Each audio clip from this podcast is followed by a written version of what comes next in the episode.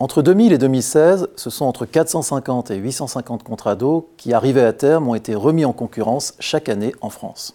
C'est le principe de la délégation de services publics. On externalise la gestion d'un service vers une entreprise, généralement privée, qui sera en situation de monopole le temps du contrat.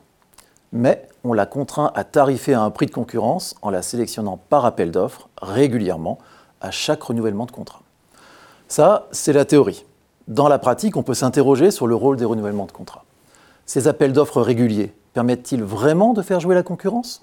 Sur un marché comme celui de l'eau en France, dominé par deux entreprises, Suez et Veolia, on peut en douter. Même s'il est vrai que ces entreprises sont en concurrence avec les régies publiques, il ne faut pas l'oublier. En tout cas, l'impact sur le prix payé par les consommateurs n'est pas évident, comme le font remarquer régulièrement les associations de consommateurs.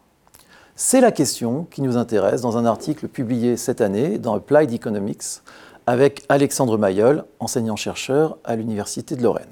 Dans cet article, on utilise un panel de services d'eau potable français sur la période qui va de 2008 à 2018 et nous proposons une étude économétrique en panel à effet fixe. Ce qui est novateur euh, dans cette étude est que nous tenons compte du fait que le prix payé par l'usager ne revient pas en totalité à l'opérateur en charge du service. En effet, le prix payé par l'usager se répartit entre le délégataire et la collectivité.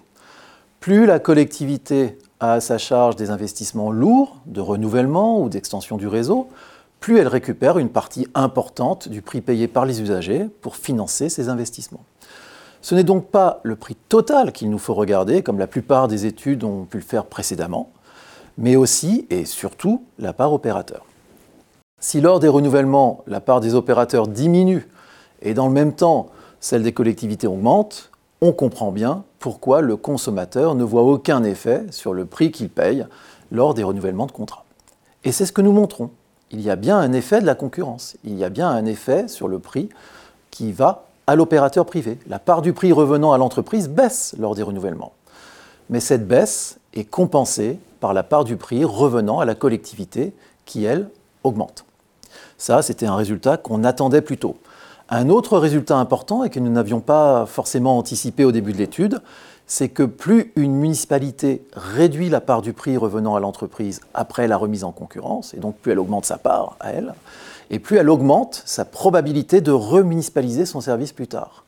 L'explication que nous donnons à ce résultat, que nous suggérons, est que plus les collectivités gèrent une part importante du service, et plus en réalité elles développent les capacités nécessaires à la reprise en gestion de la totalité du service.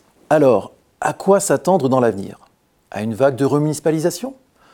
Rien n'est moins sûr, car le secteur est en plein changement.